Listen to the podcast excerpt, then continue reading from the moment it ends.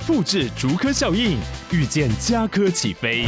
嘉义花园造镇新案 AI 世界城隆重登场，马上把握与嘉科最近的距离。嘉义科学园区无人机产业聚落，华泰名品城打造高铁 Outlet，故宫南院长庚医院县府生活圈 AI 世界城二到三房抢先预约零五三七一七五五五。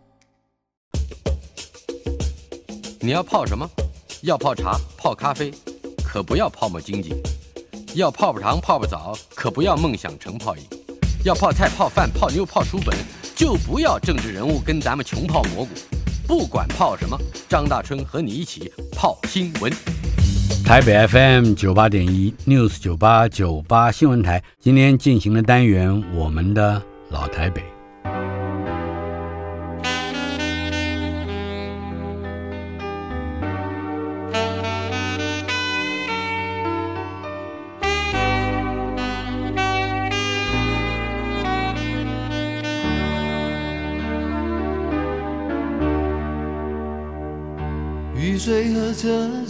我的老台北没有一个固定的空间坐标，它在我们始终无法全然忘掉的往事里。而我们的老台北这个单元，今天来到了第一百一十八集，继续邀请到我的初中同学，也是和英语教学以及进出口贸易非常密切的沈定一。嗯，你是一个可以说。大概有一半以上的人生是要用英文 在谋生的这么样的一个人物，呃，而且在在你的前半段的事业生涯里面，教英文好像是非常重要的。等一下我们会根据这个话题往前走。不过我一直记得你有一首喜欢的歌。一个舞台剧改编成的电影，嗯，呃，是《My Fair Lady》，《My Fair Lady》，但是这这里面有一首歌很重要。啊，这个是很有趣，因为，嗯、呃，喜欢英文的人都知道这个这个电影啊，嗯、这个《My Fair Lady》呃，窈窕淑女，嗯哼，啊、呃，后来它是由这个呃好莱坞把它拍成了电影，由。已经演了一千场的舞台剧的演员 Rex Harrison，嗯，演那个 Professor Higgins 是，然后女主角是奥黛丽·赫本，呃，奥黛丽·赫本演电影上的女主角，嗯、虽然舞台剧的主角其实是 Julie Andrews 啊，真善美的女主角。对，这个电影里头呢，它剧本其实是根据肖伯纳，就是 Bernard Shaw，嗯哼，他的一个原始的剧本叫 Pygmalion。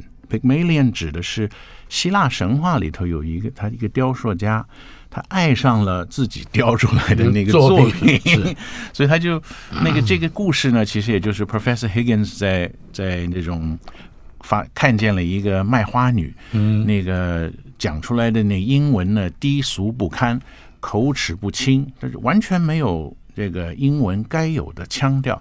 那对于这个 Professor Higgins 来讲，会觉得格外的刺耳。他就和他的好朋友就开始，本来是聊起来，觉得嫌嫌恶，怎么就不能把英文好好学好呢？嗯，然后到后来这个电影就变成他，他跟他打好朋友打赌，说我来教他，嗯，一个字一个字，我来正音班，是吧？一步一步的教，教到他能够出席上流社会的这种场合，嗯，赛马会啊。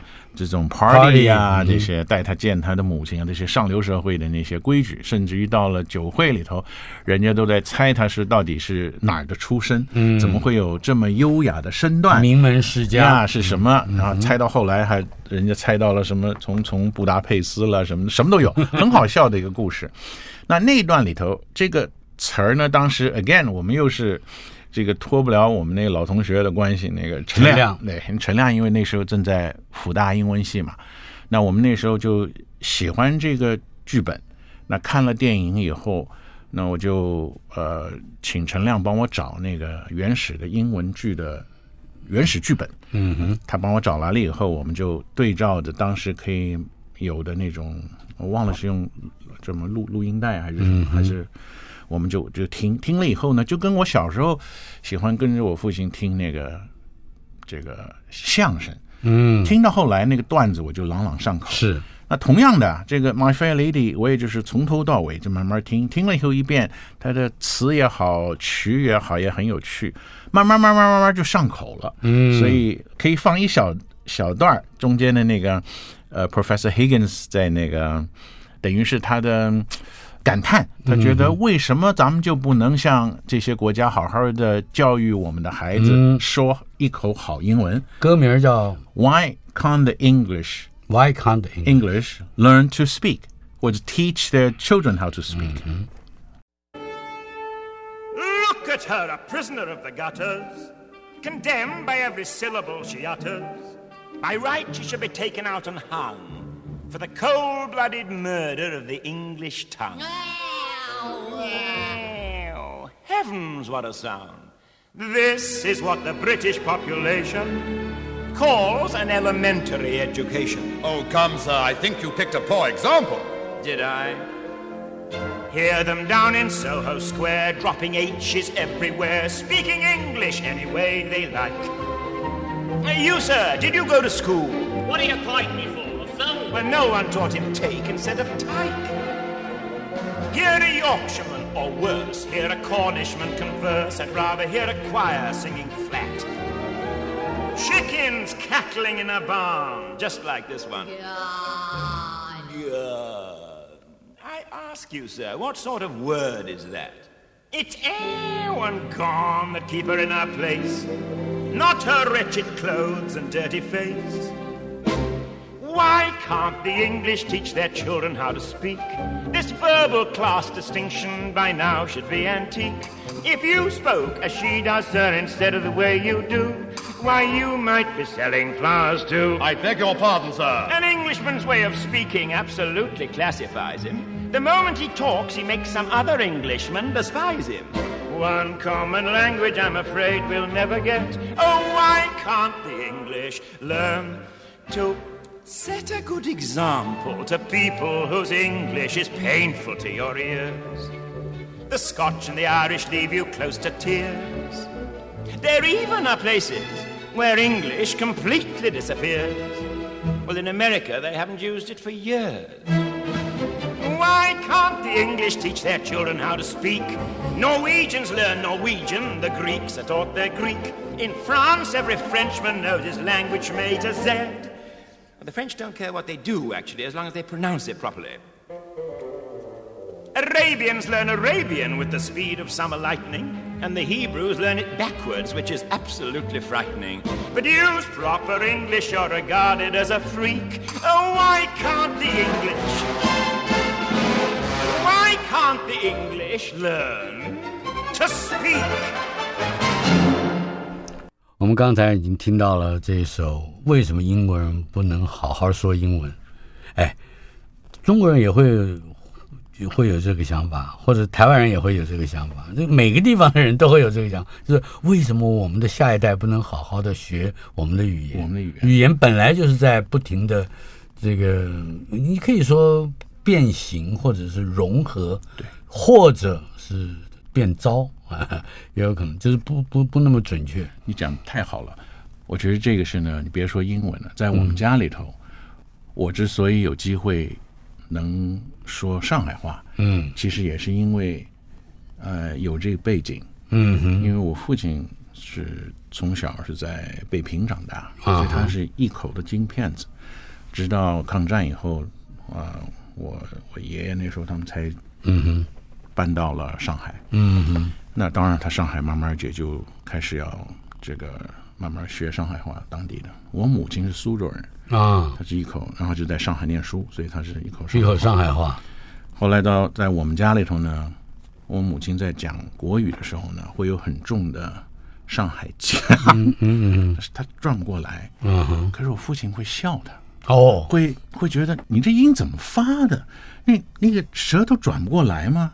我母亲火了，嗯哼。那我舌头就是转不过来啊，根本根本非要非要这个我我讲不来，我舌头别不过来，根本我讲上海话了，嗯、所以我母亲在家里头就跟 我讲上海话，我不讲国语，省得被你嫌。嗯，这同样的情形，所以 Professor Higgins 大概就像我父亲的那种耳朵受不了，听不得那种不标准、不准的音。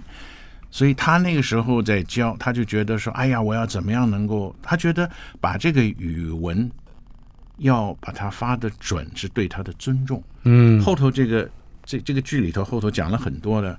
英文这是 Keats 的英文呢、啊，这是 Shakespeare 的英文呢、啊嗯，都是我大文学家的英文。这是这是一个你在讲这个英文的时候，你要有晓得这个是你有承载了怎么样的一些骄傲，嗯、就是文化文化，这是文化的承载。嗯、你你怎么能把它糟蹋了？嗯、所以这个它有这个意思，所以这个很有趣。嗯，那当然那个时候只是我个人喜欢说，这个时候他们的那个。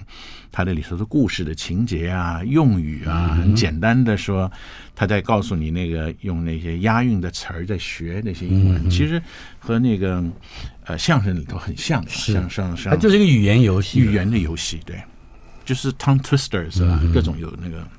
那当然后来就是有英文的素材，其实是有多方面的，像这种剧。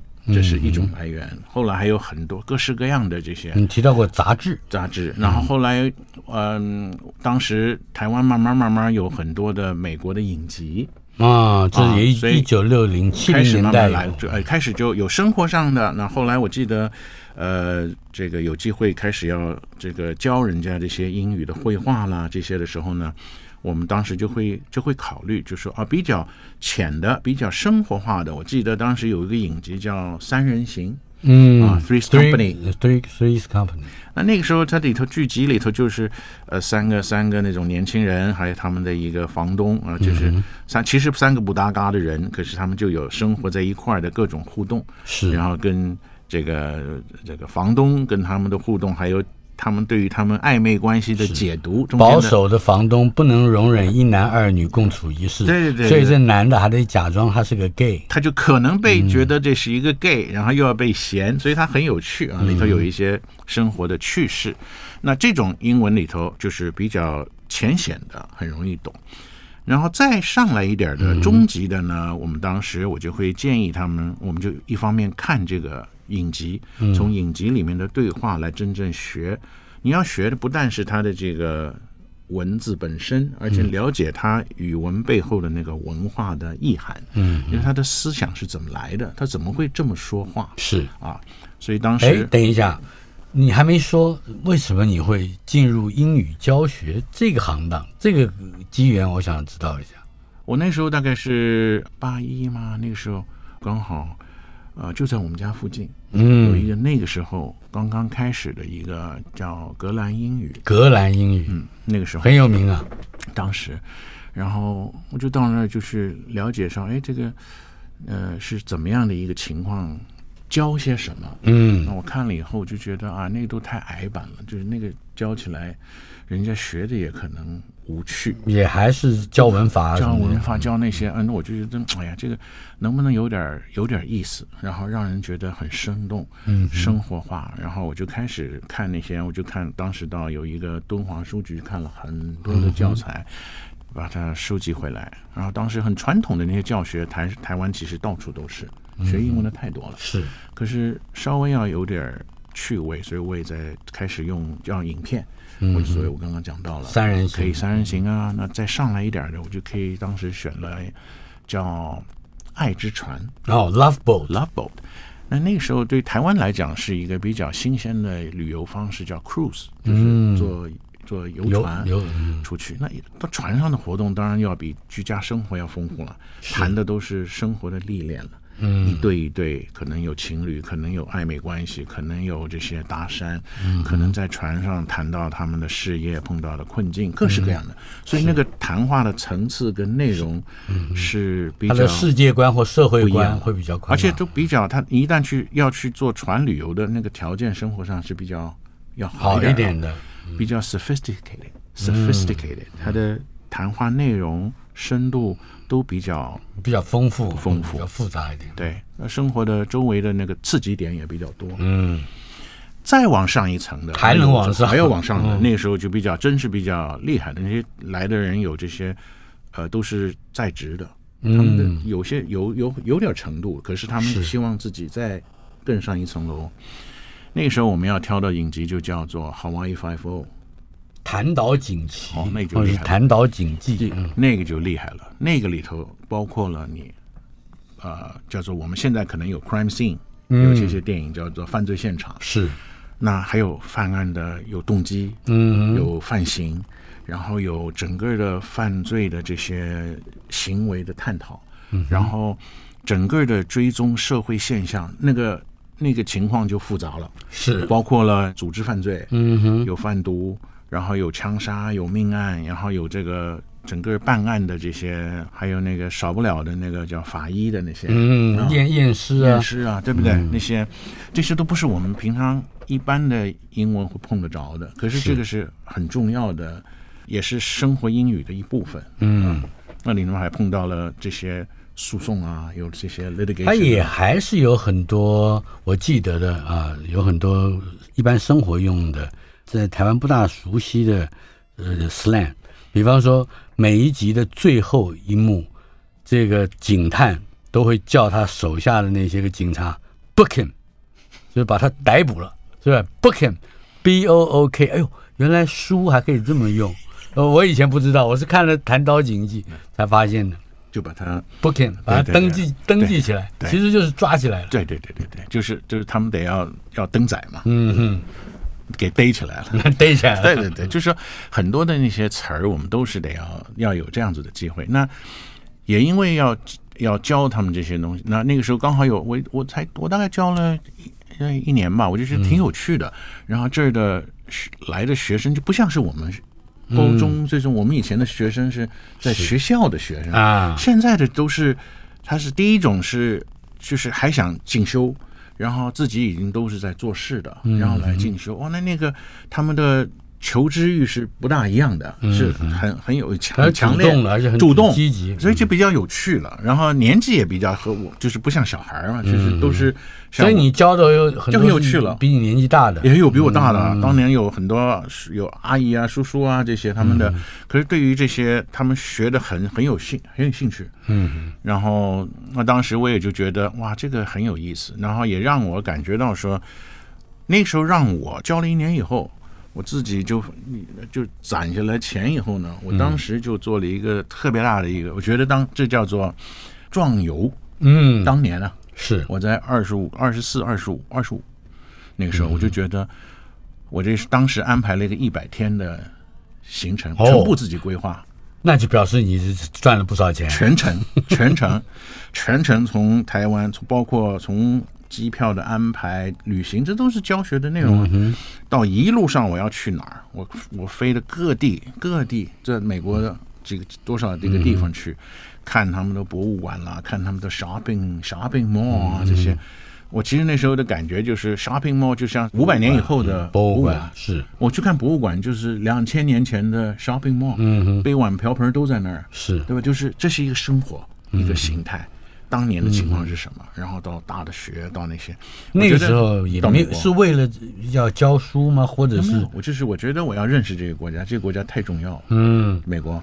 所以你踹过踹过一脚以后，我觉得我怎么样都得 就不打不相识，不是吗？就是非得要去认识一下这个，把所有的当年从长辈那儿、从我好同学那儿认识的好的学校，我也要去，他们都都得要重新再认识一遍。嗯，的确，这后来对我后来的工作，我再也没想到。嗯，我当时做的这一个决定，我当时觉得我一百天，我可能这一辈子在我退休之后，我不太容易有这一百天的假期。是，哎，我当时就就投资。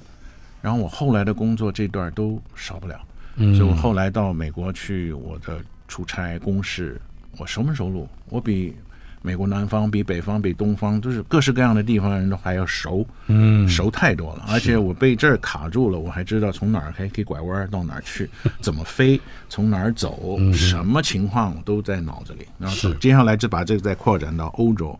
所以那个、嗯、同同一个旅行，这是我这次的旅行只到这儿，后来以后就开始再往就是到了欧洲的那些地方去。哦、所以，是那我回来教了以后呢，因为教了那一段时间以后，后来我就没法，就是后来的工作忙了，我就没法没法。后来后来就从你这作为进出口贸易，对对对，我后来就一直在做这些，然后这一段的就变成是，我想有兴趣，我就变成是周末啊什么，我还想。继续还还有一段，嗯、还可以跟他们有这些教学相长，也有趣啊，就是这些。所以你也还有留了一段时间啊。然后因为那时候开发的是变成什么呢？我比较有兴趣的，就不是在课堂上了，就变成当时就安排他们很多的，当时有大量的需求是在台湾的外商公司，他们需要训练，嗯嗯，训练他们的同仁的英文啊，所以当时我们开始要安排的就不是在课堂上的这种，就要去派出去。那那个时候就要想说，怎么样去派出去以后了解他们的现在的程度，嗯，然后训练了半年一年以后再怎么样了解他们有没有进步，嗯，那那个时候就很费劲儿啊，就发现哇，都缺了这些平量工具，嗯，没有嘛，就是都是要老师他们自己做，想办法用现成的，这也就是铺了一个伏笔，就是我后来觉得我了解到了，到后来在一九九九那个时候，嗯哼。看到说，哎，有一个机会，我知道说，一个美国做托福的这考试的这个单位，嗯，托福是为了要去美国念书，也就是为了在 advanced study 是去 graduate school 啊。或者有的时候是让大学去念书，嗯，就是它比较是 academic 的这个学术性的，嗯、是因为你有兴趣继续在校园里面求生啊，所以那你就必须要取得一个资格，对，而这个托福就是咱们人人要考的，你必须你说出去念书就要有不能不考，因为你你如果要想去美国，你就得要你你一定要去考这个托福 GRE，有了托福成绩，你才能去大学申请，才会有一个 I twenty，有了 I twenty 才能到当时的 AIT 才能去拿签证，是，所以这一环扣一环。那我们当时就想到了，是我知道了说，托福台湾的那个情况，呃，虽然不像。这种六七八零年代的美国留学生这么嗯哼这么多，因为后来台积电这些情况好了以后，很多人就出国的人反而是在这儿就就地就业了。嗯哼，可是还是还是台湾做的很好。那个时候就是当时 ETS 就是做这个托福的这个美国教育测验服务社，嗯哼，半官方的一个机构是 ETS。我们刚好有机会就聊，他就我知道了说，哇，你托福他做了台湾的委托台北语文中心，嗯哼，叫 LTTC，在是台大里头，他，做的很好。哎，那为什么另外一个语文测验怎么就没人考一样的？它叫做多义，嗯，TOEIC，T O E I C。哎，这个我们今天很熟了，可是在当时没有人知道，没有人知道到底怎么回事。我们稍后片刻，马上回来。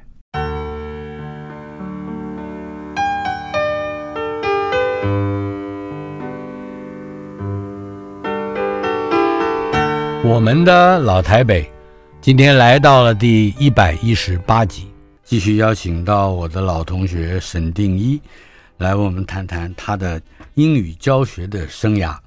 呃，我们刚才说到了托益这个名词，哎，今天那个人人都可以都都知道托益怎么回事，呃，但是也细节当然还是就需要你来讲一讲。但是在你刚才说的一九九零年代。嗯，托益还没有引进。一九一九九八九九那个时候，其实当时多益已经引进了台湾，呃，大概十七八年了。哦，啊，那个时候，可是因为大概只有在政府机构里头有需要的人才去考一下，嗯哼，所以他每一年大概也就是六千位八千位考生啊，就是考这个。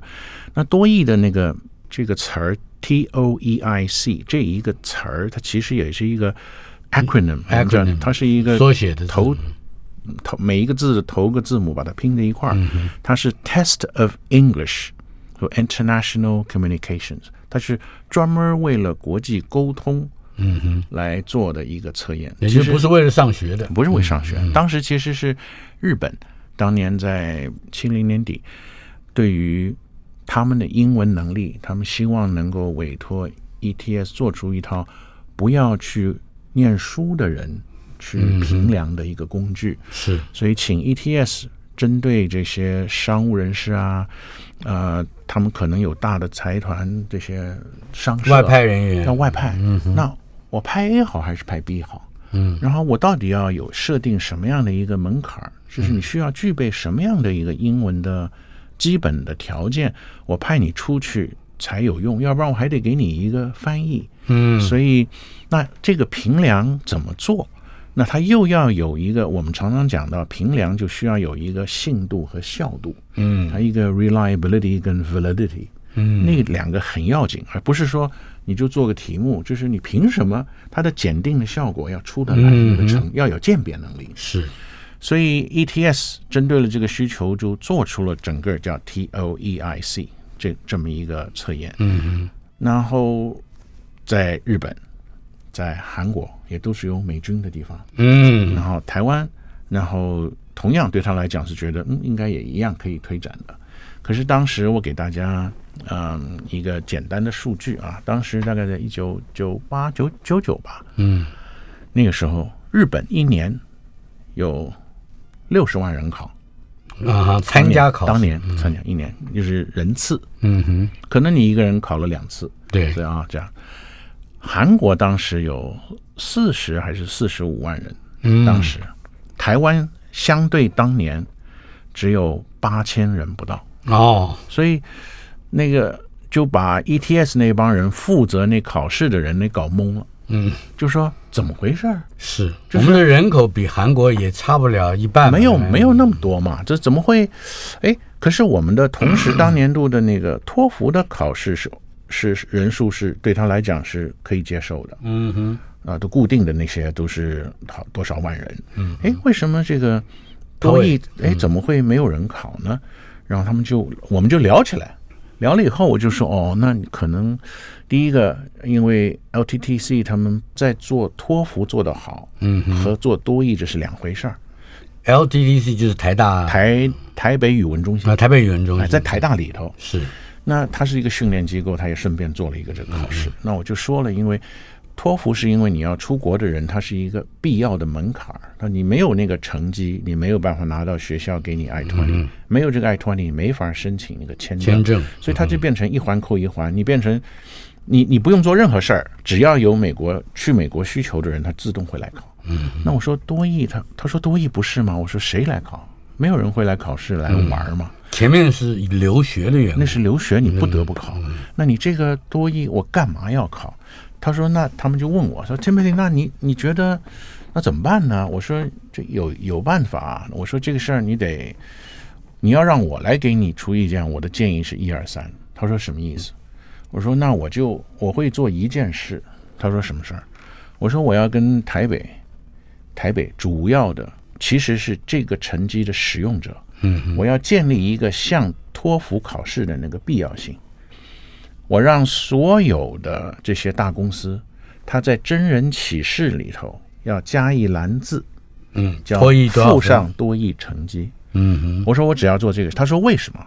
他说我以前在负责这些大公司的这些教育训练，我知道他们身为这个他们的英文能力所苦。嗯，每一年要编列预算，预算编完了以后，这些人上不上学？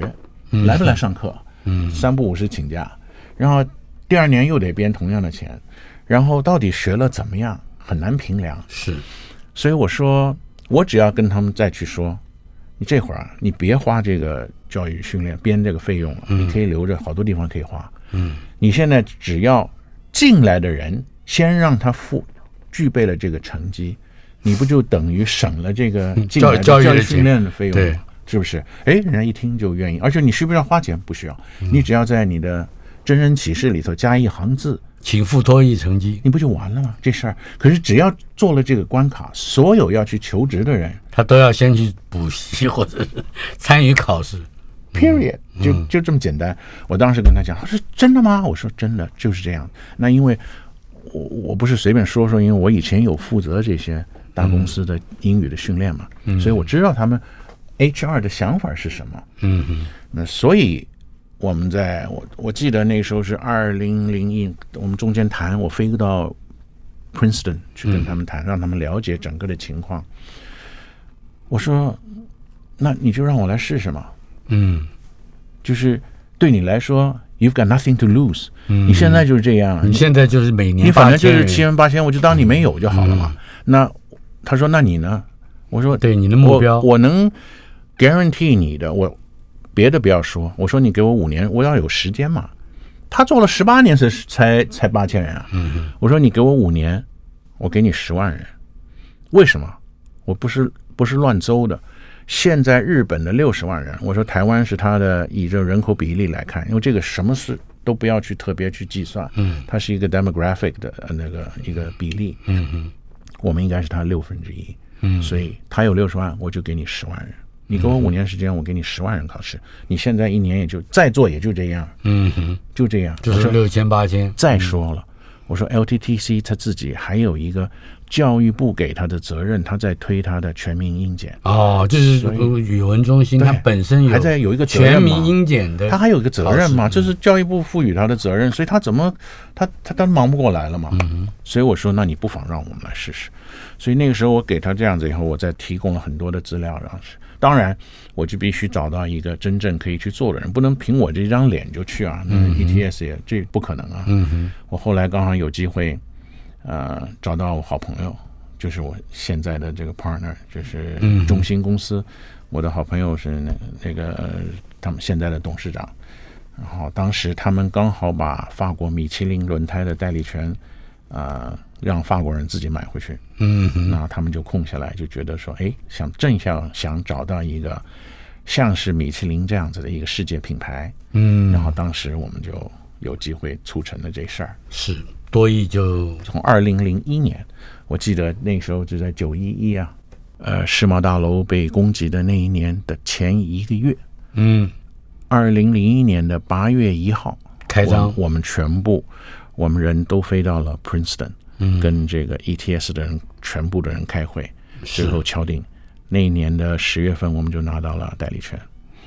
结果你的五年十万人什么时候达达达到了吗？二零零一年开始，我们从二零零二年开始正式做嘛，因为是已经没有二零零一年已经没有了嘛。二零零二年开始，零三、零四、零五，二零零六年的时候，我们当时就已经做到十一万人。嗯，他们很果然达标，果然达标。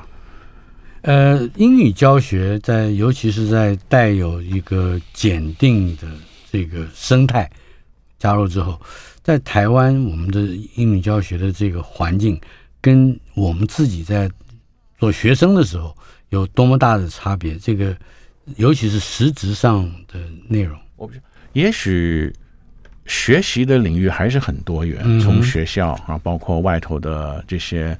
补习教育里头还是很还是很多元，那可能也针对这个多义考试也开始了有了，就像当年托福考试去特别去补习，嗯、特别去补习去熟悉它的那个题型啊什么，就像我们的那个驾驶训练班，你要去这练 练两圈以后才能去 那才能去考场，概念是一样的，同样的，可是因为。多益测验它设计的就是我说了，它本身是有它的信度和效度的设计在里头，嗯，所以你可以从哪些题型你回答得出，回答不出，可以推算出你在这方面的能力，嗯，具备了什么样的考者自己会知道，呃，考出来的成绩它会有一个对照的一个说你可以做什么事儿。哦，就是你，譬如考出多少成绩以后，你应该可以做什么事儿？因为它是是一个 general 一个 proficiency test assessment，就是你的全面的英文的这个掌握的能力。嗯，所以，所以我们譬如说，你考多少分，你大概可以出去，你可以去听呃这种 seminar。哦，啊，可能没法开会，开会是要有互动的，要说对。那你可以开会，还可能没法主持会议。嗯，你可能主持会，你没法去跟别人去 argue，去谈价钱，去去讨价还价。这个就非常深入，很深入。他他可以看得出来，到了什么样的条件以后，你的从听说读写，包括你的语句、你的词汇量，大概是一个通盘的一个评量。是，所以会很比较相对清楚的知道哦，他的程度大概在哪儿。所以你要找一个比较英语流利的。秘书，你应该有多少分比较靠谱？嗯、那你一般的人，只要看看看看这种什么 email 啊什么的，嗯、看看杂志啊，杂志这个多少就可以。所以它是一个很好的一个评量工具。嗯，所以我们从二零零一年开始一路做到现在，那现在那每一年每一年，然后学校也越来越重视。嗯，然后他们在呃。开始的时候，我们大概多半都是在大专，然后还有就是业界的人在考。现在可能他们开始要考量到，也许是他们可以在高中可能都有这种。嗯、再往下扎根，我们就开始推了一个叫多义的 Bridge，、嗯、它就是一个比较轻型的一个多义，让、嗯、年轻一点的人更更比较年纪，然后他的这种比较像在学生，他可以稍接触的，让他们也先熟悉。嗯，先熟悉，让他让他有机会可以让英语变成他是一个活用的工具。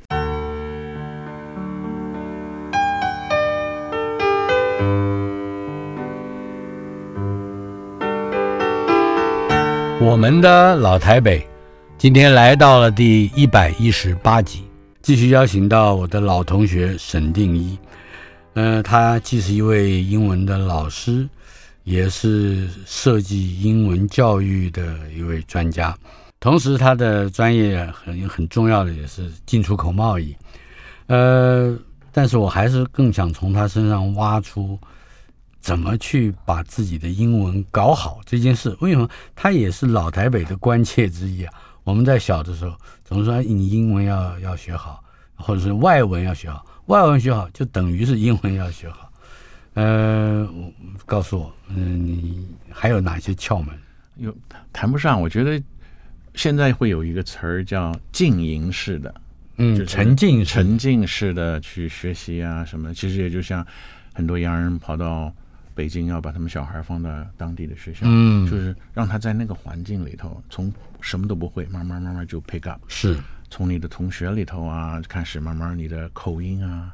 然后你的幽默感呢，就从这儿就来了，世界观也建立起来了，都都都不一样了。因为他的那个从人的互动开始，你才会晓得哦，原来那个语言就不再是一个死板的，它的表述是有很丰富的内涵，它代表了什么意义啊？甚至于有言外之意，嗯，还有有就是不见得只是若合符节的按照字典去发现发现发现说，哎呦，这里头原来还有这么多有意思的词儿，所以。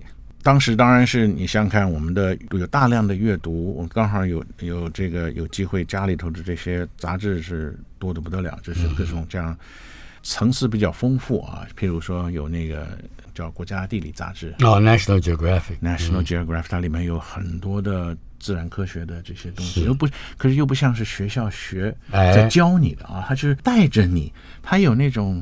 引导你去是发掘你关于这个，这还不是订阅哦。National Geographic 是加入会员，是会员制。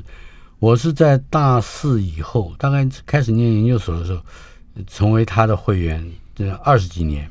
因为当就是因为当时因为都是我父亲工作的关系，他们他的那个这些杂志就特别的多啊，这些。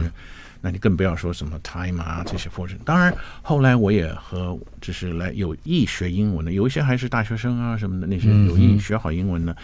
我说你心都不要那么野，嗯，你别说你先去。很多人就是说是想做一件事儿，就是譬如说要去打高尔夫，嗯，鞋先买了，那个球具都先买最好的，还练习场都没去。我说你忙活什么呢？那 那些家伙用不上，嗯，所以同样的，你要学好英文。你要先把订了五年的杂志，你忙什么呢？你看一本，嗯，从头到尾，头到尾你给我念完，我告诉你，那功力都不知道增加多少。嗯，你只要有心，你慢慢看。比如我们那个时候，除了正经八百的这些这些杂志啊，Time 啊，Fortune 啊，这些玩意儿以外，嗯，当年对我们启发最有启发的，其实是就是当年当然是属于禁书范围的。那你高中时代吗？从高中开始，Playboy 啊。Penthouse 啊，阁楼杂志，哦，那不得了，嗯、那个，我告诉你，嗯、那时候很多，只要他们出国，那些我呃长辈啊，他们带回来的那些，那个除了它的印刷精美，你要看的是除了它中间我们叫那些跨页女郎那些 centerfold，哦，你觉得哇，那个好漂好漂亮，印刷也棒。然后那个它的里头的文章是丰富的不得了，是。访问的人连基辛格什么都在里头。然后政治的漫画啦，嗯、你有各式各样的角度来认识啊，原来这个使用英语的文化或者美国的文化里头背景是这样。是啤酒的广告，什么烟的广告，什么情况？你没出国，你在那杂志里都已经整个都这个叫静音。沉浸沉浸式的，整个了解，等于逛了 shopping mall，真的，你这里头 也逛了博物馆，博物馆里头什么都有了，然后你不你还等于去了，几乎等于还不至于了，嗯、几乎等于去了纽约四十二街、嗯、那些热闹的地方，嗯、开眼的地方，就是它里头除了那些花园女郎那些，我们英文里头常有一句话叫。A picture is worth a thousand words，、嗯、是不是？是。可是大家常常忘了，它里头还有很多的读者投书啊，嗯，里头还有一些比较稍微的这种煽情的这些，他的个人的发书、个人的论坛啊，嗯、讨论的天地啊这些的，嗯、哇，那个时候是开眼了。还有故事，还有故事，他就说，我记得我拥有过一本 Playboy 出版的合集。里头都是当代的大文学家，包括他们邀稿的那些都在里头。嗯、因为那个时候变成是一个，不是附庸风雅，而是说上层人士觉得这个是一个像是一个俱乐部的形式，嗯、就觉得哎呀，这个是一个好像很潇洒、很比较不羁啊，就是。好像有点才气的层次，有点层次，然后有点文化底蕴，还真的就是风流，风流，风流，那个是风流，真的是，而且那里头的，所以他那个就不只是看这些漂亮的这个裸女，裸女，嗯，你就变成里头的文章里头有好多丰富的东西，然后你看到了，那后来。Playboy 是第一个，第二个就是《Pen》阁楼杂志，嗯、它里头，它里头有一些 foreign 的这个读者投书啊，嗯、这些的，哇，那里面香艳刺激不得了，那些词儿，那那个你就看起来就是一封一封啊，每个人自己表自己写啊，嗯、就是读者来的，所以有男的有女的，有这有旷男有怨女，有各式各样的那些，那看起来以后就觉得，哎呦，这是。所以关于情欲这个大范围里面你就不陌生啊，嗯、你就是当年看这个。动机强烈啊，嗯，所以你翻了半天你也不嫌累，你 当然不嫌累，你不嫌累啊，这是什么动机都有了，就是你翻字典啊，又再反正你就慢慢慢慢看看了，就是多翻多翻以后，你后头就不用翻了，越看越熟，越看越熟，所以这事情就是就是熟能生巧，嗯，有了这些动机呢，当然你想想看，对男对我们男生来讲，这种多吸引人，看了以后就又好看，然后里头又学了，是。是不是？而且学又以致用，嗯，是不是？呃，好，在中中国传统的教育里面有两句话啊，说“独学而无友，则孤陋而寡闻”。嗯，你还记得嗯会一起分享这样的杂志的人的那些朋友还在吗？陈亮是其中之一，我们还有那帮人啊，嗯、我们以前的这些呃老同学啊，嗯、我们的那些有好几位老同学是。都都同样的年纪嘛，嗯，大家一定要分享啊。他有的我们就拿过来，我有的就拿过去给他，大家来看说怎么样，这是对，然后大家会觉得这是有趣嘛，嗯嗯。所以学习的整个过程里头，我觉得你如果要把那个趣味的因素摆进来，每个人有不同的，是会让他有兴趣的。我相信在看裸女的这个过程里面。嗯，有有很多都是好笑这件事情，哎、不是好色。对对对，对，对。就是这个好笑又有又会带来，我觉得在那个非常稚闷、枯燥、单调、矮板的还被生活，还在这大的环境里面的是，是就是觉得是处变不惊啊，自强不息啊。可是稍微要有点，那个时候是没什么调剂的嘛，嗯，所以看到这些以后就觉得，哎呀，特别有趣，然后觉得。那个时候就是，反正这个世界上有个角落让你调了皮了。调，这是啊，你就可以，你可以在那个角，你可以造反嘛，你可以看，嗯、你可以觉得，你可以在这个期间，你可以了解，然后去看。当年，我觉得那个时候看到这个 Penthouse 啊、Playboy 里头的整个的从文章从里头了解到的文化，包括他们的以前对烟酒都不知道是怎么回事，嗯、里头的烟啊酒啊，然后各式各样的生活的。音响里头有一堆的介绍好的音响，嗯，汽车，所有讲究的那个汽车，呃，球赛什么里头什么都有，嗯，丰富的不得了嘛。是这个对我来讲，就像当年孙中山，咱们国父跟他大哥到了檀香檀香山，始见轮舟之奇，沧海之阔。那我 咱们这看了这个以后，美女。如云，晓得说食色性也，才晓得说妙不可言。是，晓得说这个孔夫子点出来的这个真是有道理。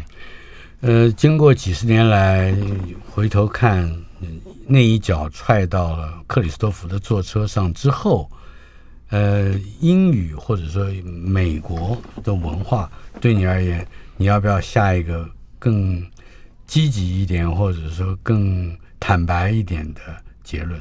我觉得美国的东岸其实很受欧洲的影响。嗯哼，啊，真正的讲美国的文化这一段，其实它应该要受到它欧洲的影响是比较大的。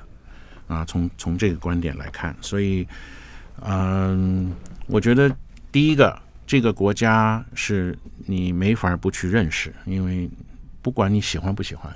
嗯，不管他现在，他可能现在有遭遇他自己内部很多的问题，可是这个国家是还是对于在世界的这个舞台上面是举足轻重。嗯，你没法不在意他，所以你必须去深入的了解他，以至于你能够知道怎么样和他交往。是，然后那我过去的这个职场的经验也让我晓得说我。从小到大的这些对于英语的接触，让我有机会能够让啊英语成为我很重要的一个资产，变很重要的一个使用的工具。是让我可以跟，因为我也不可能有这个本事，立刻可以学德文、学法文、学意大利。但你可以跟全世界的人沟通。我可以用，我可以用用英文可以跟大家沟通，这是一个很重要的一个概念。所以我们不是说我们要去学这个。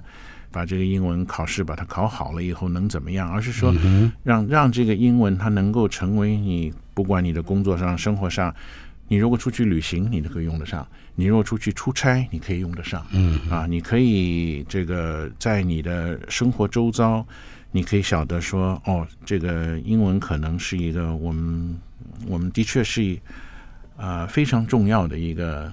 一个工具，工具啊，一个工具。那我我告诉你，你已经给我一个非常大的刺激。我决定完完整整的用英文版的这个文本看完 Winston Churchill 的回忆录。那一定那个不是为了要出国或开会，那就是应该是非常有趣的一件事。你可以好好享受，因为我完全建议这个是一个太棒的，那个那个那个，这是一个老来退休计划，太棒了，太棒了。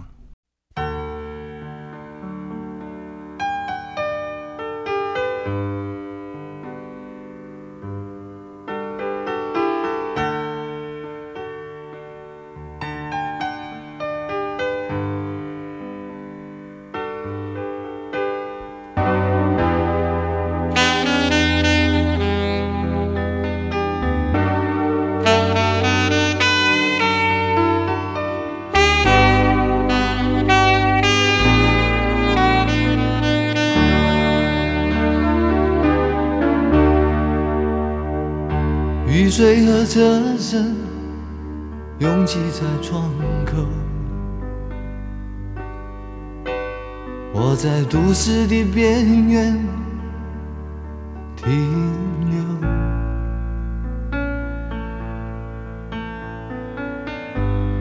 少年的往事在回忆中消失，三十岁。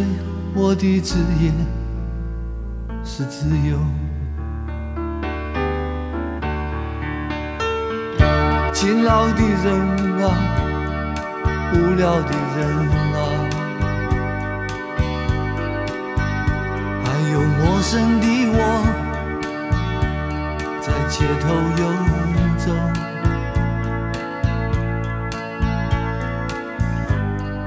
白色的墙柱。玻璃的黑幕，